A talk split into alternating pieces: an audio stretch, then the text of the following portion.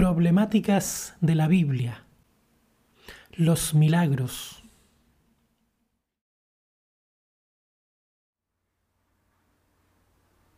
Gran parte de los relatos milagrosos tienen relación con el período que transcurre desde el surgimiento del pueblo de Israel hasta su asentamiento en la región de Canaán, la actual Palestina.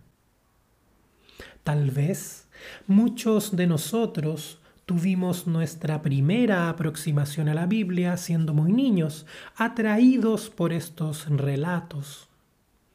Pero con el paso del tiempo, la magia, la fantasía y la espectacularidad fueron cediendo ante la crítica, los cuestionamientos y diversas preguntas que comenzamos a hacernos.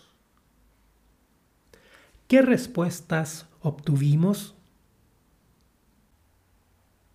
Algunos intérpretes se han esforzado en explicar los milagros como fenómenos naturales. Sin embargo, estas explicaciones fallan al descuidar los aspectos históricos, literarios y las tradiciones que contienen los relatos.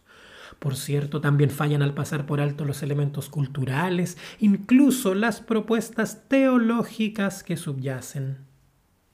Por tanto, una aproximación adecuada a los relatos de Israel o a los de la Iglesia cristiana no debería ser distinta, por ejemplo, de una hacia los relatos de cualquier otro pueblo o cultura antiguos.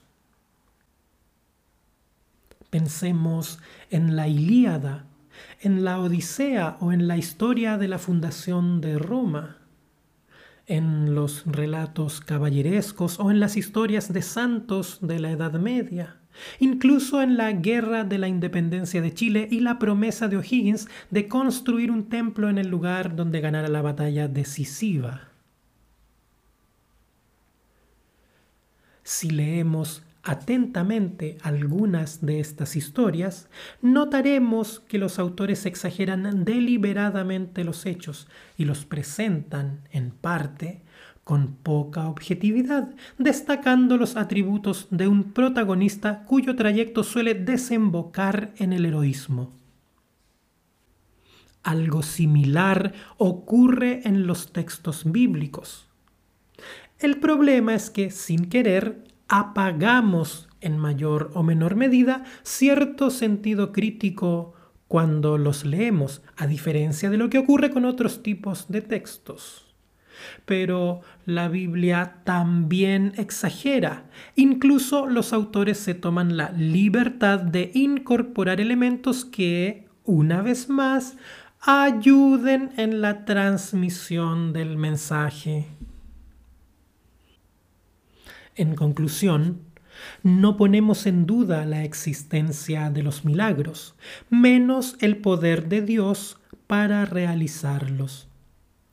Sin embargo, es evidente que la Biblia contiene relatos épicos y fantásticos junto con tradiciones profanas de los pueblos vecinos de Israel claramente identificables y que no pueden ser ignorados o negados si lo que buscamos es una interpretación saludable de los textos.